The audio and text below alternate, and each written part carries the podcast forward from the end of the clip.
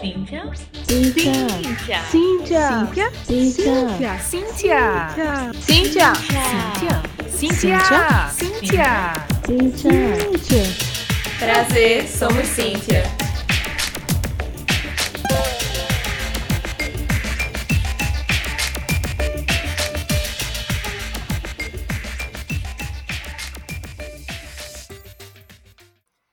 Pessoal. Bom dia, boa tarde ou boa noite para vocês. Oi, oi, gente.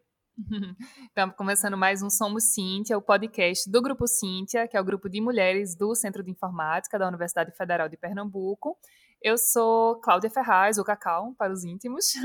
Estou aqui ainda no lugar de Érica, que é a original hoster desse podcast, porque ela ainda está viajando, está ocupada, fazendo muita pesquisa para a gente. e por enquanto eu ainda estou aqui com vocês e junto com a Lê apresentando o Somos Cíntia. Bem-vindos ao episódio de hoje. Oi, gente, aqui é a Ale. Só lembrando, se você ainda não está participando, tá tendo nosso sorteio do curso do Udemy lá no Instagram. Vai lá conferir, arroba Grupo Cíntia, e não se esquece de participar. Lembrando que ele é exclusivo para mulheres. É, só lembrando aí que o Somos Cíntia sai quinzenalmente, tá? Em todas as plataformas de streaming, então fica ligado para sempre acompanhar a gente. No episódio de hoje, contamos com a presença de Tatiane Souza, ou apenas Tati para os íntimos, uma taurina que além de gostar de praia, tomar café e chá, jogar frescobol e dançar, adora games e é desenvolvedora de jogos.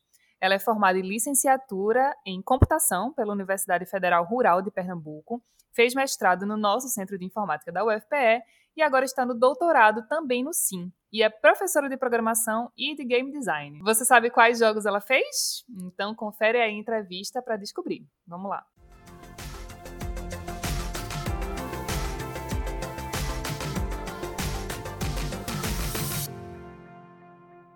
Oi, oi, Tati, seja muito bem-vinda. Eu posso lhe chamar assim, já chego toda nas intimidades.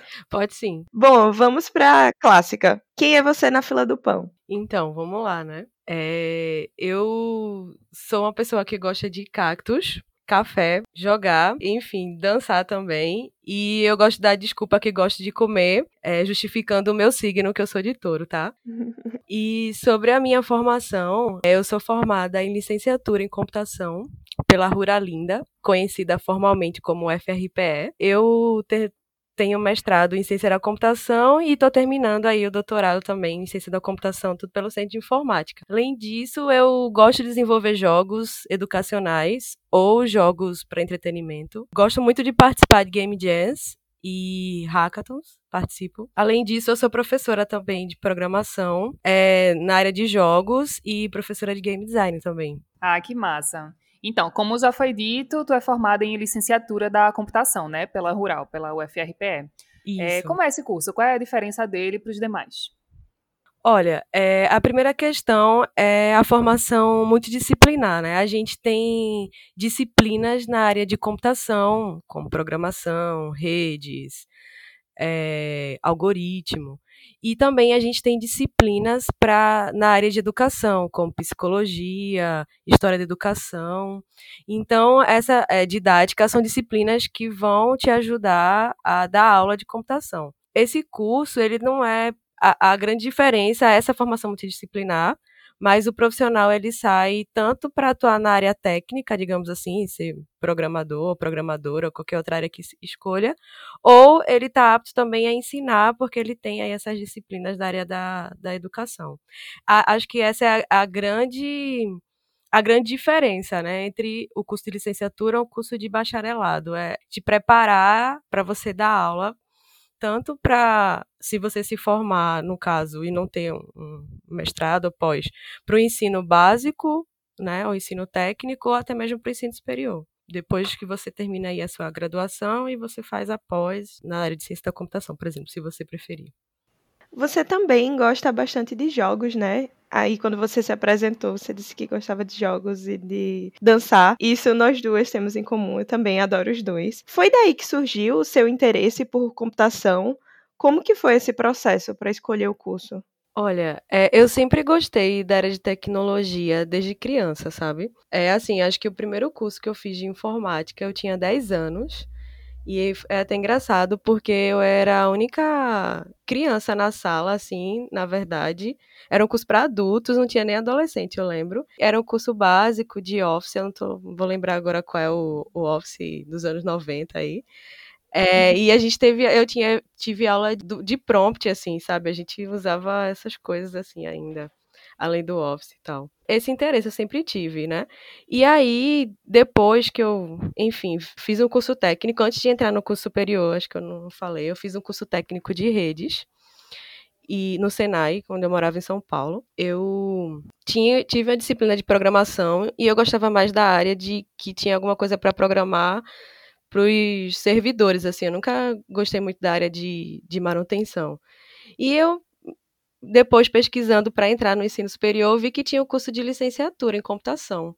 E aí eu falei: "Ah, que massa, acho que eu vou gostar de dar aula, vou gostar de ensinar". Eu já entrei no curso assim, achando que eu ia gostar de ser professora.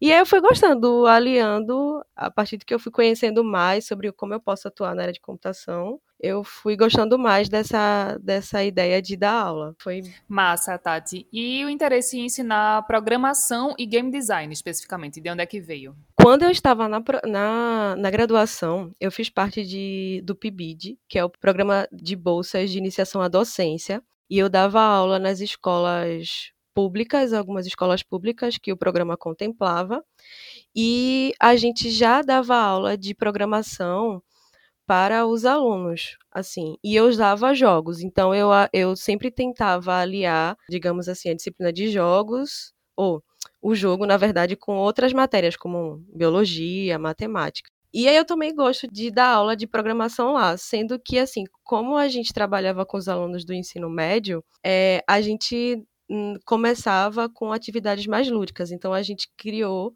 Eu lembro que a gente deu aula de algoritmo. Na época a gente não chamava de pensamento computacional, chamava de pensamento algorítmico. Dei aula de, de algoritmo usando primeiro um pandeiro. Como assim? A minha irmã, que na época fazia biologia, era do mesmo programa que eu, a gente fez uma atividade em conjunto, porque ela toca percussão, e a gente ensinou o algoritmo do samba, assim, como seria o ritmo, passo a passo.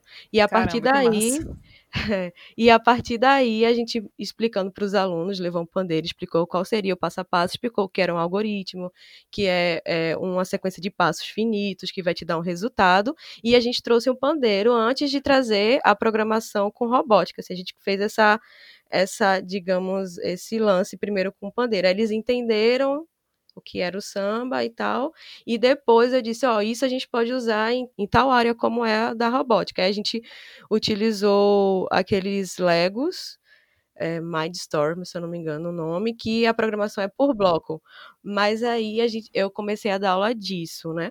E eu também gosto por dar aula de programação, assim, a minha experiência na, no ensino superior dando aula começou em 2017 porque eu já desenvolvia jogos, já programava aí jogos, já trabalhava independente, assim, participando de game jams ou fazendo meus jogos em casa, vamos dizer assim, né? E aí eu também gosto por dar aula. E não só isso, é, ensino de programação também é, é um dos temas do meu doutorado. Eu estudo sobre a problemática do ensino de programação, sabe? Porque os alunos têm dificuldade de aprender e tal. Aí eu fui tomando mais gosto. E game design, é, eu, é, na hora de desenvolver os meus jogos, eu atuo como programadora, mas também como game designer. E aí eu comecei a estudar, assim, por fora mesmo, comecei a ler livros, comecei a procurar sobre esse assunto porque eu precisava usar isso nos jogos que eu criava, para que eles fossem mais divertidos, né? Para que eu, eu, digamos assim, criasse essa experiência para o jogador de forma consciente, sabendo que existe métodos, sabendo que existe formas para isso. Por causa disso, dessa atuação aí nos meus jogos, eu comecei a dar aula de game design também dentro dos cursos de jogos digitais. Como você é formada em licenciatura, fez mestrado e agora é doutoranda do SIM, você pretende seguir essa carreira acadêmica, Tati?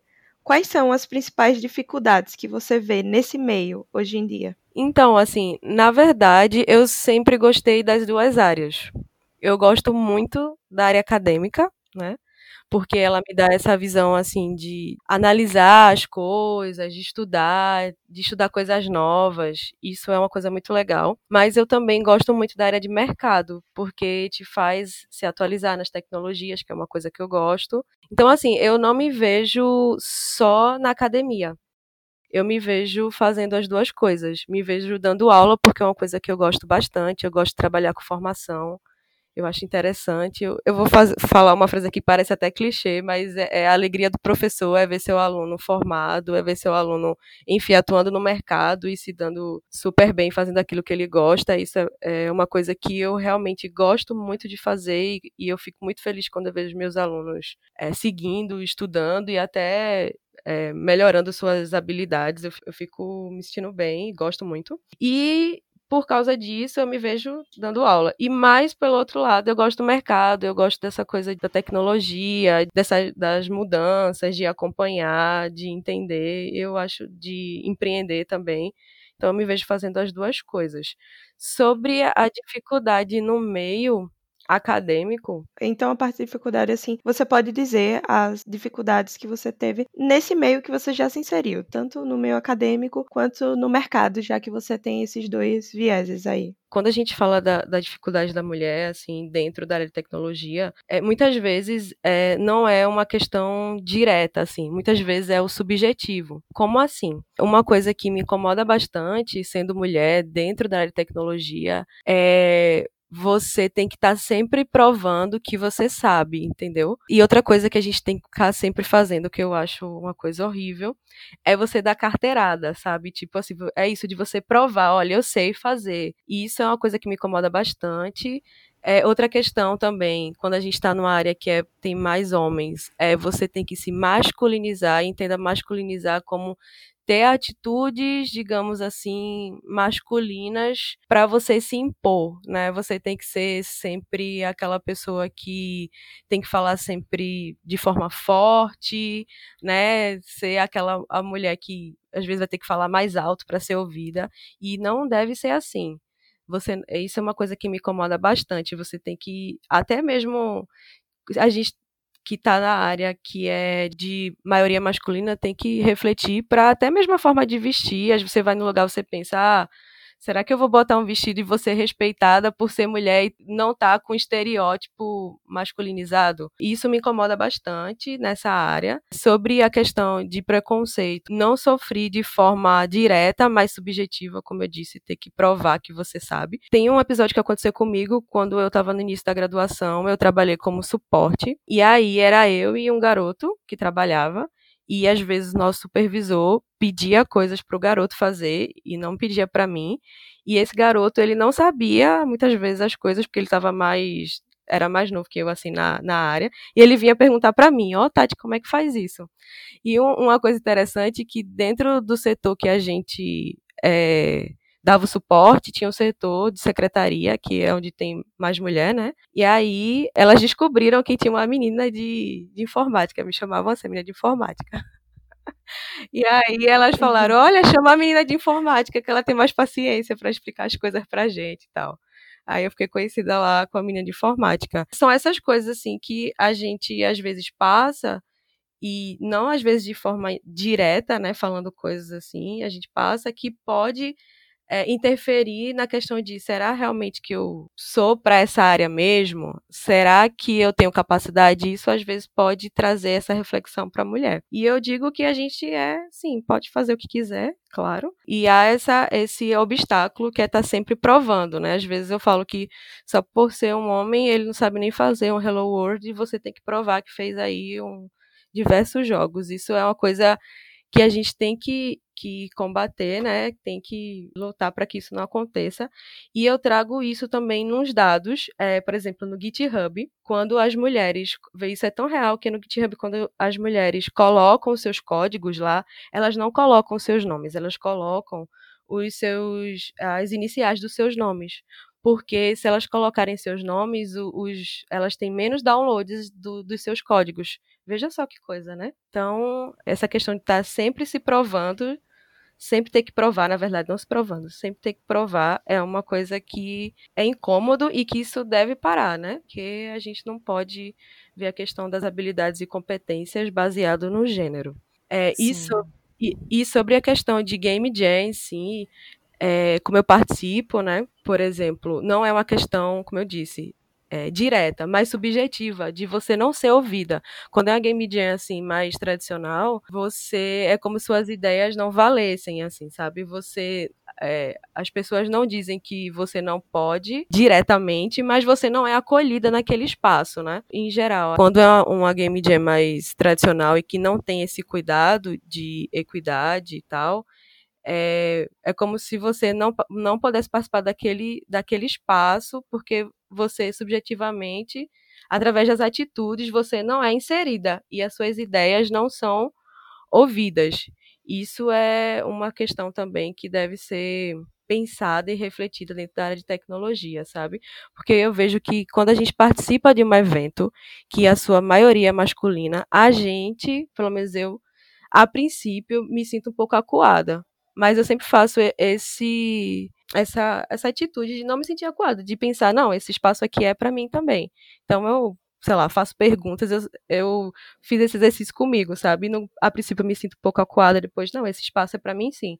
Então eu participo, faço perguntas e aí é, eu vou me sentindo mais à vontade, mas isso é uma questão pessoal. Esses espaços devem ser espaços é, que as mulheres não se sintam acuadas em si participantes dele.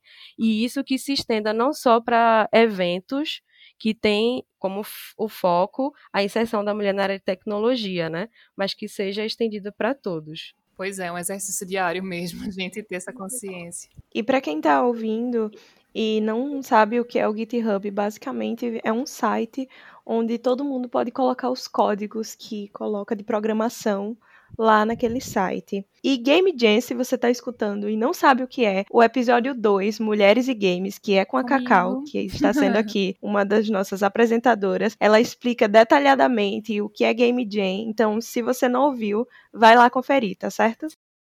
Ô Tati, agora conta pra gente um pouquinho sobre tua pesquisa de doutorado. É, sobre o que tu mais pesquisou e tal, essa problemática que tu falou do ensino da programação, né? Conta um pouquinho mais pra gente na minha pesquisa, o, o, meu problema é que é o seguinte: quando a gente está aprendendo programação, na verdade, os alunos eles entendem, por exemplo, o que é um comando, o que é um comando de, do if, né? Que é um, um condicional, uma condicional.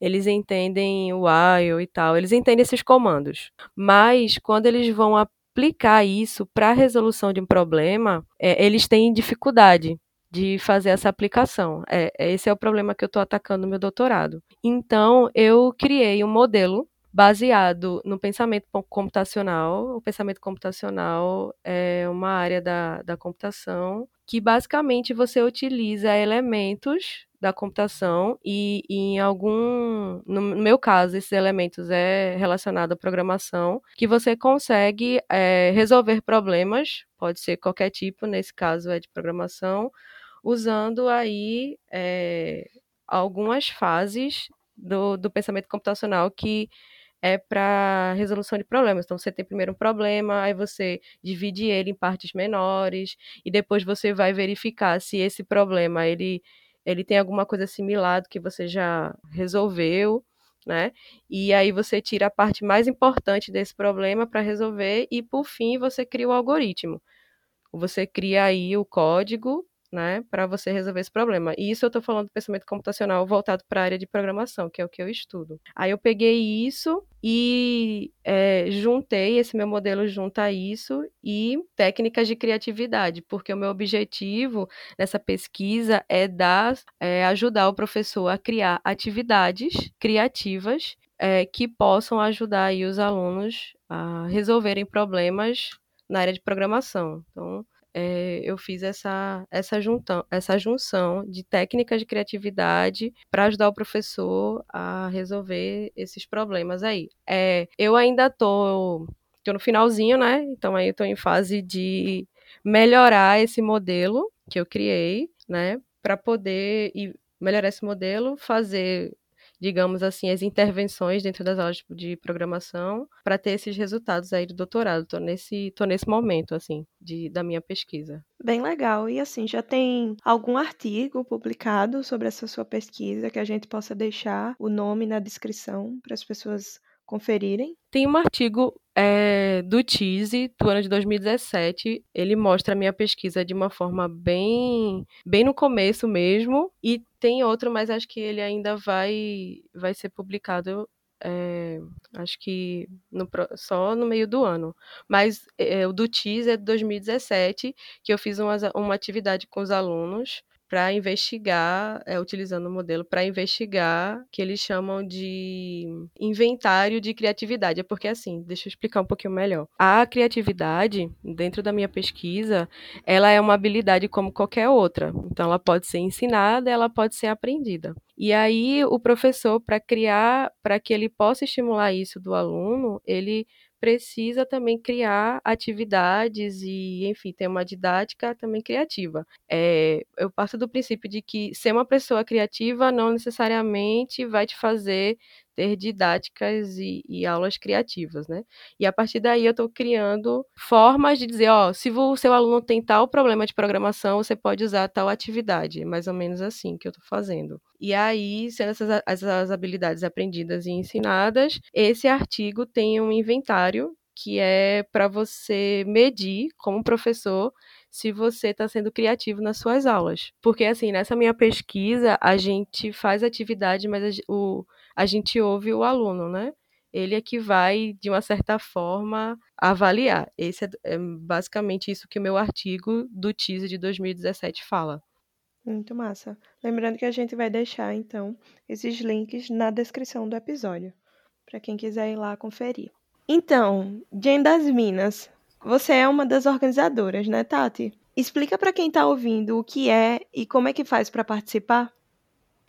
Olha, veja só, a, a Game Jam das Minas, a gente já está na nossa terceira edição, ela começou em 2018, é a sua primeira edição, e o objetivo dela é incentivar as mulheres que querem entrar na área de jogos e fortalecer as que já estão na área, certo? A Game Jam das Minas desse, desse ano já rolou no dia 13 e do dia até o dia 15 de, de desse mês, né? Assim, para essa edição, é, a gente não tem como não tem como participar, mas para as próximas, como é que acontece as inscrições? Então, geralmente a gente abre as inscrições, né? E a gente reserva a maioria das vagas para as mulheres. Então, assim, quantas vagas são?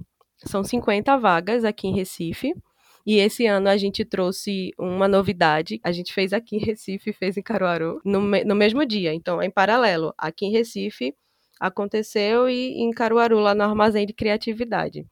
A gente faz a inscrição e aí o que é que tem nesses dados, né? O que é que você pode pensar, mas o que eu posso fazer para participar? Então, como a gente quer aumentar essa comunidade, a gente geralmente quer mesclar pessoas que já têm experiência na área, não necessariamente profissional, sei lá, fez jogo na faculdade, participou de outras game jams, de hackathons, enfim, é, e pessoas que não fizeram nenhum tipo de jogo ou pessoas que só, sei lá, fizeram em casa um jogo porque tinha curiosidade de aprender. A gente é, quer juntar isso, né, ser um, um público heterogêneo.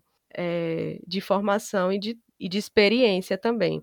Então, esse formulário ele pede seu, seu nome, qual a formação que, o que é que você gostaria de atuar na Game Jam, na área de programação, arte, game design, e assim a gente pede um portfólio. Porém, existem pessoas que não têm portfólio porque fez um jogo na faculdade, enfim. Aí você pode relatar. Tem uma parte lá que você pode dizer, olha, já criei um jogo, é, na faculdade ou, sei lá, sozinha em casa, porque eu gosto dessa área, porque a gente quer, como a gente quer incentivar essas pessoas, né? A gente quer trazer as pessoas que não têm experiência. E lembrando que a formação não necessariamente precisa ser formação superior. Tem algumas pessoas que fazem cursos técnicos, né? É, ou pessoas que terminaram o ensino médio e não tem nem curso técnico, nem curso superior, mas gosta da área, já estudou por conta própria ou quer entrar na área, essas pessoas também podem fazer as suas inscrições, tá? Porque é, a gente quer trazer todas as meninas, todas as mulheres que queiram participar, para a gente poder fortalecer a nossa comunidade aqui dentro de Recife, e não só Recife, né? A gente está querendo estender aí também para o interior, começando, no caso, essa edição desse ano, fazendo lá em Caruaru.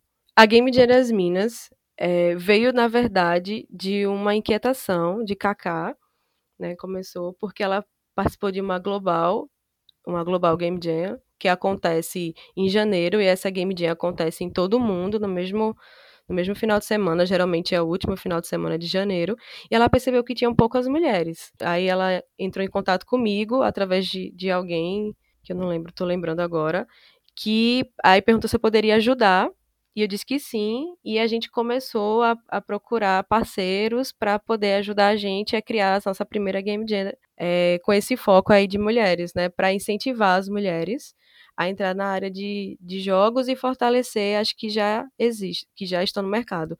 E uma particularidade da Game Jam das Minas é que um final de semana antes da Game Jam é, acontecem os workshops, workshops de programação, de arte, e esse ano aconteceu de game design também. Porque a gente dá um, um digamos, esse workshop, eu sou uma das, da, das pessoas que ministram em workshop de programação, para a ajudar aquelas meninas que às vezes não, não tiveram contato com a ferramenta ou dando algumas dicas para que elas possam é, desenvolver seus jogos na Game Jam, né?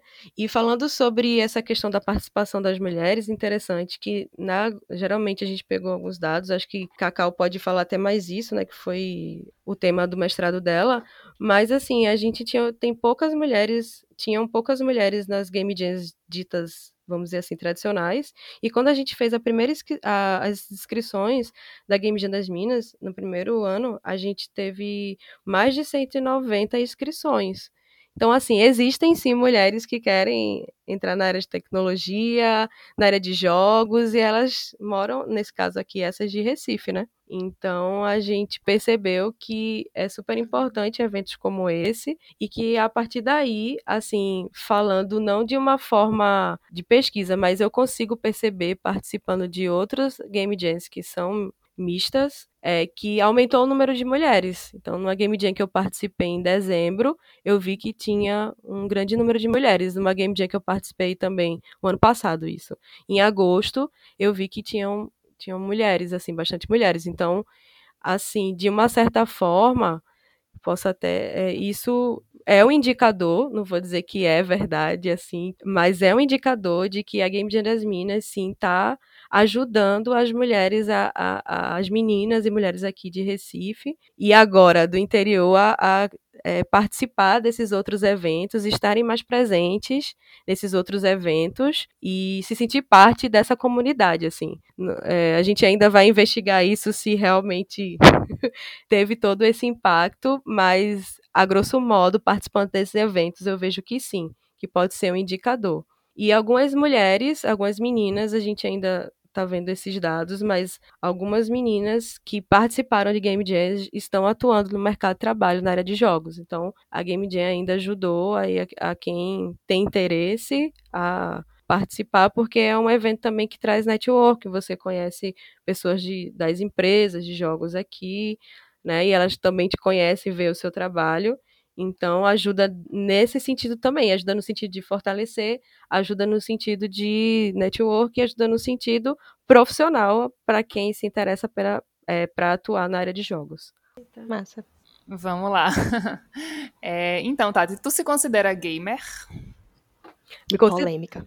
Me considero. Me considero. Porque, assim, é interessante isso, né? É, a pesquisa, acho que vocês, essa pesquisa Game Brasil, ela desde 2017, o, o, a maioria dos jogadores são mulheres. Já aí, é, a desse ano ainda não saiu, mas 2017, 18, 19, uhum. a maioria dos jogadores são mulheres. E essa é uma dúvida, né? É uma questão que as pessoas falam: ah, mas será? Quais, quais são os jogos que você joga para se considerar gamer, assim, né? E, Sim. tipo, eu me considero sim. é. tá eu, eu, também me considero. É. Então, é, e também te ia perguntar se você já teve alguma experiência negativa por ser mulher e por ser gamer, jogadora. Já teve alguma situação, assim, que tu passou por uma situação não muito confortável? Hum, deixa eu pensar aqui. É porque, assim, eu não sou jogadora de, de jogo online, assim. Por exemplo, eu jogo. O jogo que eu jogo online, que eu jogo mesmo, é o Clash Royale. E dentro desse jogo eu participo de um clã que é Girl on Girl. Então, assim, né?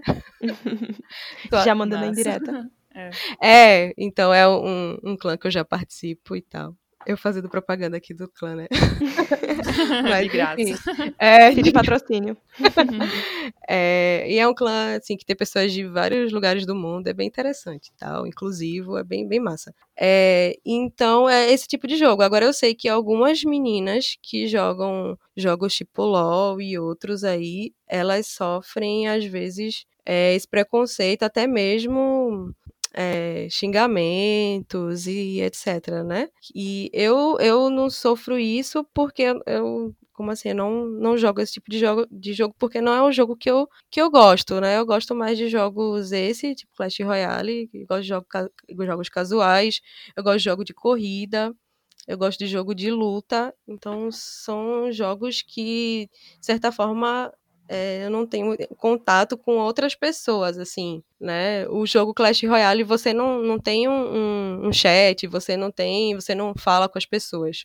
Que, inclusive, falando sobre jogos online que as mulheres sofrem, teve uma campanha, acho que é My Game, My Name. Basicamente, essa campanha era assim, porque os youtubers conhecidos aí que jogam jogos online colocaram é, nomes femininos lá no seu nickname lá. E aí eles começaram a sentir na pele os xingamentos, né? Que são muito pesados, assim. E aí a campanha é porque muitas vezes as mulheres não colocam seus nomes, elas colocam o sobrenome ou elas colocam as iniciais. E isso é uma coisa é, complicada também. E na área do esportes, assim, né, que tem crescido bastante, e eu acompanho alguns, né, tipo, eu acompanhei o campeonato de Free Fire, eu gosto de acompanhar o campeonato de Clash Royale, eu sinto falta de, de, de times femininos ou de times mistos, né, isso é uma coisa que deve acabar, assim, porque geralmente quando a mulher joga, ela não tem tanto e ela tá num time misto, é difícil você ver uma mulher num time misto, assim. Geralmente é um time formado só por mulheres, que também é uma coisa mais difícil. Então, é uma área ainda dominada pelo público masculino, que eu acho que existem várias mulheres que são que estão aí, que são não só youtubers, que são é, profissionais mesmo, assim, que jogam profissionalmente. Então, eu acho que as empresas têm que olhar para isso e saber que as mulheres assistem. Por exemplo, eu gosto de assistir o campeonato de Free Fire, assisti assim ao vivo, tal, eu achei super massa, eu gosto e sinto falta que eu ia ficar muito mais feliz se tivesse uma equipe de mulheres ou mais mulheres lá. Eu assisti o campeonato de Clash Royale também. Sinto falta. E não só sinto falta de mulheres é, jogando, sinto falta de mulheres apresentando o campeonato. Então, uhum. então, assim, é uma coisa que eu acho que que deve inserir, porque existem sim mulheres que jogam e que sabem sobre o jogo. Quando eu vejo pessoas apresentando só homens, eu fico. Assim, eu não me sinto representada, né? E da mesma forma que eu gosto de assistir, existem outras mulheres que gostam de assistir e outras mulheres que gostariam de participar disso, né? De participar do campeonato e que muitas vezes não tem oportunidade, né? Eu também assisto muito competição de esportes que realmente não tem essa representatividade. Para quem está ouvindo, para ter ideia, foi no final do ano passado, no prêmio de LOL, que teve a primeira vez que uma mulher ganhou o prêmio, que foi a Camilota. E assim, no League of Legends mesmo, a gente não tem times aqui no Brasil que sejam compostos por mulheres ou times mistos que estejam no Campeonato Brasileiro de LoL, o CBLOL, que é o maior campeonato que a gente tem aqui. A gente não tem mulheres participando. Nunca tivemos assim mulheres participando. E se for para falar de times mistos, vem outra polêmica, porque esses jogos é, MOBAs, que chama o League of Legends, são esse tipo de jogo aí competitivo. Eles têm o problema que muitos deles antigamente trabalhavam com o sistema de game housing, que é as pessoas irem morarem numa casa e estarem lá jogando juntos e vivendo juntos. Então também tem muita gente que defende não ter times mistos nessa área, porque quem tá numa casa, ai, porque vai dar problema, porque vai ter uma mulher e vai semear a discórdia. E não é bem assim, não, gente. Todo mundo vai estar tá lá, são profissionais, não é a mesma coisa você jogar profissionalmente do que você jogar de maneira amadora. Então, assim, é um trabalho como qualquer outro e os homens têm que aprender a respeitar as mulheres, seja em qual ambiente for, não é isso? Isso, isso mesmo. E aí, não só você gosta de jogar, mas você também desenvolve jogos, né, Tati? Como que é esse processo de criação? Quais jogos que você já fez? Muita gente que ainda não ingressou na área de computação desperta o interesse exatamente por essa área, assim, vou para computação porque eu gosto de jogar, gosto de games. Então, compartilha aí a sua experiência com a gente e diz como é esse meio para quem tem curiosidade. Olha, eu comecei a desenvolver jogos, na verdade, na graduação, quando eu participava do PIBID, nesse programa de iniciação à docência. E aí, é, lá, hum, acho que eu lembro 2010 por aí, é, eu fiz um jogo, comecei a fazer um jogo simples, quiz. Eu fiz no Game Maker na época, né? Era o Game Maker 6, eu acho, faz um tempinho aí. E aí dei uma, uma paradinha, porque eu fiz mestrado e tal. Mas aí depois, em 2016, eu realmente decidi que eu queria retomar a vida de desenvolvimento. Então, eu comecei a aprender, na verdade, por conta própria. A ferramenta que eu uso é o Unity. E aí eu comecei a eu comecei assim, bom, se eu quero aprender, o que é que eu devo fazer? Então, a primeira dica que funcionou para mim é participem de Game Jams. Game Jams é um, um início para você começar a desenvolver, né, é, jogos. Aí eu fui aprendendo, participei da Game Jam. A primeira Game Jam que eu participei, acho que foi de 2017, foi a Global. E aí eu criei alguns jogos a partir daí. É, eu criei o jogo é, junto com um grupo que eu tenho junto eu e mais. Hoje somos seis meninas que nós desenvolvemos jogos para entretenimento e jogos educacionais. Então a gente criou o jogo Adoletras, tá na, na Play Store. A gente começou a criar mais jogos para celular mesmo. Aí ele só tá na versão Android que é um jogo para é, auxiliar o ensino de, da alfabetização das crianças, auxiliar esse processo de alfabetização das crianças que estão iniciando, é um jogo em realidade aumentada. E eu também, a gente tem um jogo que ele se chama Amélia, acho que é um dos jogos que a gente tem que ele é mais completo. Ele é um jogo também para celular e ele só, só tem para Android. É um jogo, né, a nossa personagem, ela é uma personagem negra, é uma mulher, se chama Amélia. E o objetivo do jogo é, através dele, você vai empoderando a Amélia e ela vai conhecendo mulheres da história, assim, que fizeram grandes feitos. Então, nossa primeira personagem, ela é a Frida. Então, você vai conhecer um pouco da Frida e você vai passando por... Os inimigos são os inimigos que a Frida enfrentou, né? No caso, a gente tem um ônibus, né? Porque a, a Frida, ela sofreu um, teve um acidente de ônibus, né? Que ela foi atropelada e, enfim, ficou de cama. A gente vai, a Amélia vai enfrentando os medos da Frida e a Frida, ela vai ajudando a Amélia a se empoderar. Então, é, o nosso jogo, ele, assim, ele ainda está em fase de desenvolvimento, mas a, a, a gente tem uma versão que dá para jogar que a gente colocou para teste também, que tá na Play Store, é a Amélia. Que arraso. Que é um jogo que eu gosto muito, porque a gente quis trazer essa representatividade da mulher negra, tá? Então, que a gente vê em poucos, a gente não vê tantos jogos assim, que traz mulheres que não são é, hipersexualizadas e também negras. É isso. A gente tem uns jogos de Game Jam que eu participei, que é o participei da, Glo da Game Jam Plus, que a gente foi finalista, né? Não foi as meninas que desse grupo não, foi outro grupo que eu participei, que é Game Jam Plus, que acontece em todo o Brasil e eles estenderam, eu acho que o ano passado para América Latina, mas na época que eu participei, que a gente foi para a final, que é o Community Heroes, que é um jogo que você vai ajudar, na verdade, a Unicef a conseguir aí donativos, conseguir dinheiro, enfim, para os projetos dela. Então, nesse jogo, você interpreta alguns embaixadores, né? É um jogo que a gente colocou humor, bem, bem engraçado. É, e aí você tem três, três embaixadores, né? Que é o Renato Aragão, que é aqui de, de, do Brasil, tem a Shakira, que é embaixadora da Unicef, e tem o Lázaro Ramos, que é o, o embaixador. Então a gente quis trazer isso para mostrar também o, o, trabalho do Unicef. Uh, e, assim, o jogo que a gente ainda tá para para melhorar é o jogo Amélia, né? Ele a gente ainda tá melhorando ele, porque a gente vai passar por algumas mudanças, né? Baseado também no feedback dos, da, dos jogadores, mas a gente está pegando mais feedback mesmo das jogadoras, porque o nosso público-alvo, eles são mulheres, né? Então a gente pega o feedback, então aí quem quiser jogar e mandar o feedback, a gente lê todos e a gente fez um juntou esses feedbacks feedbacks para melhorar o jogo. Sobre como é que funciona, acho que você perguntou sobre o processo de desenvolvimento, né? Como a gente faz lá na a gente faz quando eu, junto com as meninas para fazer. A gente é, pensa num, numa ideia do jogo, faz a, um brainstorming, mas a gente tá começando a pensar primeiro na mecânica dele, ou seja, as regras do jogo, como é que esse jogo vai ser, né? Se esse jogo vai ser um jogo de plataforma, plataforma como assim? Tipo um jogo, exemplo, vou dar um jogo de plataforma Mario, aí a gente vai ter, ou esse jogo vai ser um jogo, sei lá, de FPS, a gente pensa, né? Como é que vai ser, tal.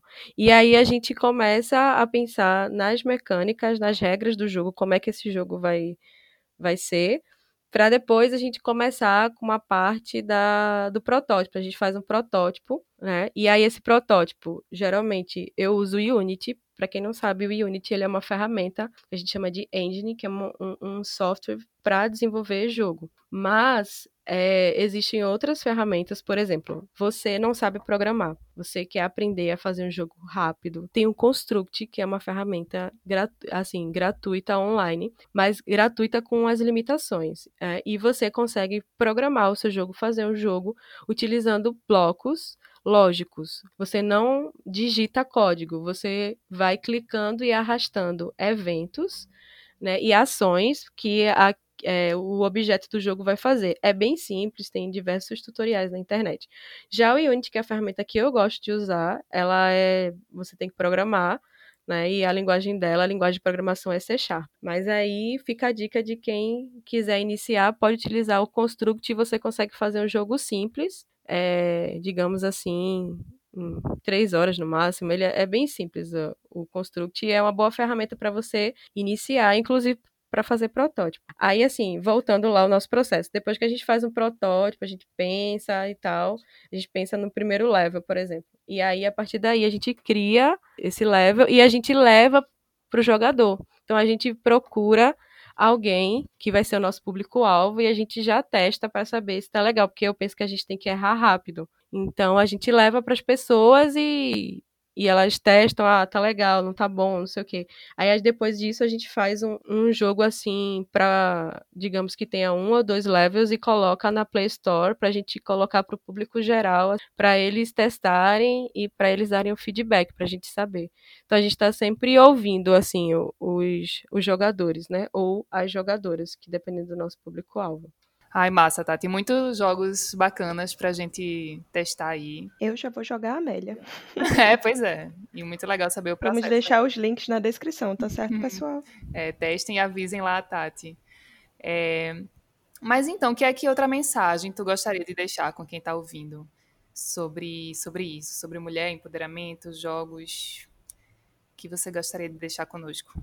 Bom, eu queria é, direcionar, na verdade, agora para as meninas, para as mulheres, né, que pensam em entrar nessa área, da área de jogos ou tecnologia. A primeira questão é dizer que esse espaço é nosso, sim, que a gente tem que estar nesses espaços, mesmo que a gente vai participar de eventos que a gente sabe que a gente é, é em menor número. Então, participem. É, vem aquele, às vezes, pensamento, né? Ai, será que esse lugar para mim, ou aquela síndrome de impostor que eu acho que vocês já falaram, e, e, e, eu ouvi um podcast de vocês falando sobre isso, que alguém mencionou, de que, ah, será que eu mereço estar tá aqui e tal, ou né? Você é sempre que vem esse pensamento na minha cabeça, eu faço reflexão sobre quais foram os esforços que eu fiz, né, para chegar até aqui, né? O que foi que eu estudei, o, é, o que foi que eu que eu realizei. Então, sim, é, é, eu tô nesse lugar porque, digamos assim, eu estudei, eu, eu, eu me preparei e eu tenho tantas condições quanto qualquer outra pessoa. Então, é só às vezes tem que parar, respirar e refletir sobre isso. E participar de comunidades, assim, existem a, a, existe a Game Jam, mas Game Jam das Minas, mas existem outras comunidades, né, que vocês podem procurar de, de mulheres que estão atuando aí na área de tecnologia e que ajudam, inclusive, dando cursos, acho que vocês falaram um podcast sobre isso, acho que foi com a Andresa, eu acho, é, que ela deu algumas dicas, que você pode fazer curso, você pode ir para para reuniões e aí conhecer outras mulheres para se, se fortalecer e caminharem juntas. Eu acho que se está se sentindo sozinha aí na área de tecnologia, procure outras mulheres. Eu acho que caminhar junta é uma grande questão, assim, porque foi isso que eu, eu também comecei a fazer comecei a caminhar junta. Quando eu estava na graduação, a gente não tinha tantos grupos, assim, é, tinham poucos e, não, e não, na rural mesmo não tinha. E agora Existem as meninas que eu conheço, que é a, Lidiane, eu não lembro agora, é que elas participam de diversos grupos, Pai Ladies e outros, que são grupos que ajudam a fortalecer dentro das, das faculdades. Então, se na sua faculdade, talvez, ou no seu curso técnico, não tem, tenta procurar na internet essas comunidades aqui de Recife para que possa fortalecer. Acho que o que eu queria deixar é nós como mulheres nós temos que caminhar juntas, né? Porque a dificuldade que talvez eu passei, que uma mulher passou, ela pode me fortalecer e mostrar caminhos e dicas e sugestões de como pode me ajudar na, naquela dificuldade de um ambiente muitas vezes é machista, é um ambiente muitas vezes que não é machista de forma direta, mas subjetiva, e a gente sente isso né? E começa a se questionar. Então, a minha dica final é: caminhemos juntas. Procure as comunidades, procurem dentro das suas faculdades, se não existir, procurem outras que muitas vezes você pode participar, ou não só na faculdade, em grupos, para que a gente possa junta conseguir quebrar essas questões e melhorar esses espaços da área de tecnologia para que seja diverso, inclusivo e que seja muito tranquilo da gente participar de qualquer tipo de evento que a gente queira. E a gente vai conseguir isso, eu acredito muito nisso, andando e caminhando junto. Com certeza, no Cíntia mesmo são totalmente bem-vindas.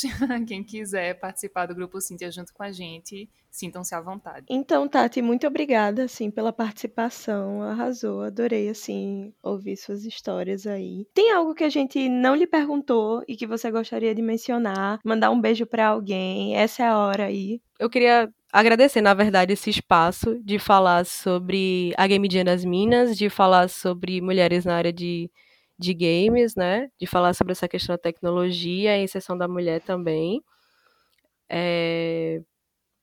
E não, é só, só isso mesmo. Eu não tô lembrando de, de nada que eu poderia que eu poderia acrescentar. Acho que é só isso mesmo. E agora, para finalizar a parte da entrevista, temos o nosso quadro de indicações empoderadas, onde a gente sempre pergunta à nossa convidada o que é que ela indica, o que é que ela deixa de dica aqui para quem está nos ouvindo, e também damos alguma recomendação.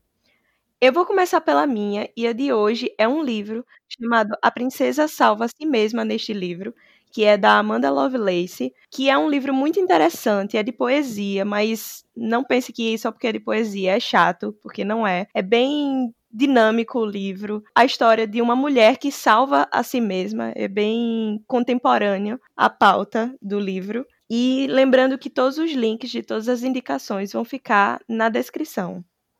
E você, Tati? Qual a indicação que você deixa?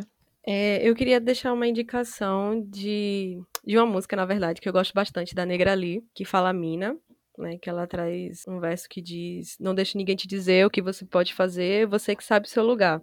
Então, essa música eu gosto bastante de ouvir. É, tem um podcast que eu gostaria de indicar também, que é Afetos, que é um podcast feito por duas mulheres negras e eu acho esse podcast muito legal. Ele, ele fala sobre questões raciais, fala sobre feminismo. Vale muito a pena. E tem um, um, livro que é Videogame Diversidade de Gênero, falando sobre uma pesquisa científica. E eu queria também é, deixar uma pessoa que trabalha com. É, é Tainá Félix. Ela é de São Paulo. E ela trabalha com a questão de jogos diversos, como ela chama, que ela trabalha com jogos e na questão da diversidade, mas aí traz a questão racial tal. Então, ela tem um trabalho muito interessante dentro da, da questão da periferia lá de São Paulo, que ela traz a questão de levar os jogos para a periferia de São Paulo, e ela também cria jogos nessa perspectiva de jogos e diversidade. E eu queria deixar esse perfil dela, que é Tainá Félix, onde ela trabalha, ela é produtora cultural do Game Art, gameart.art.br. Certo, Tati, bem legal. E você, Cacau, o que é que você indica? Ah, eu vou indicar uma coisinha meio fora aí do padrão de livros e músicas e jogos. E vou indicar o BBB, o Big Brother Brasil desse ano, 2020, porque está levantando, felizmente, um monte de questões ligadas à, à mulher, a empoderamento, a relacionamento abusivo, a sororidade, né, companheirismo de amigas para realmente viver e, e se sentir bem consigo mesma. Então, assim, eu não sei se vocês estão acompanhando, né? Acho que só se fala nisso. E é muito interessante a gente ver é, essa discussão, né, na internet, enfim, em todo lugar por causa disso, né? Então, eu recomendo que, se você não tiver sabendo o que está acontecendo aí no Big Brother, que se informe, porque é muito legal o que está rolando aí dessas discussões, né? Principalmente de sororidade, é, amigas, relacionamento abusivo. Então, se você não está acompanhando, acompanhe e vem comentar com a gente também, que a gente está adorando esse assunto.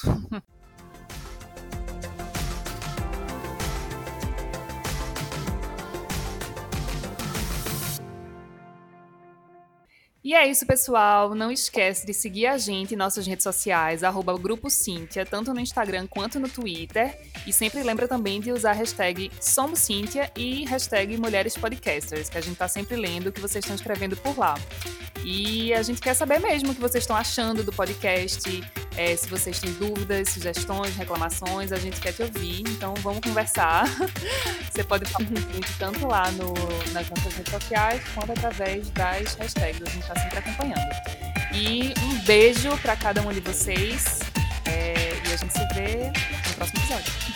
Tchau, tchau, gente. Até quinta que vem, a próxima, ou seja, daqui a duas semanas. Tchau, tchau. Tchau, tchau.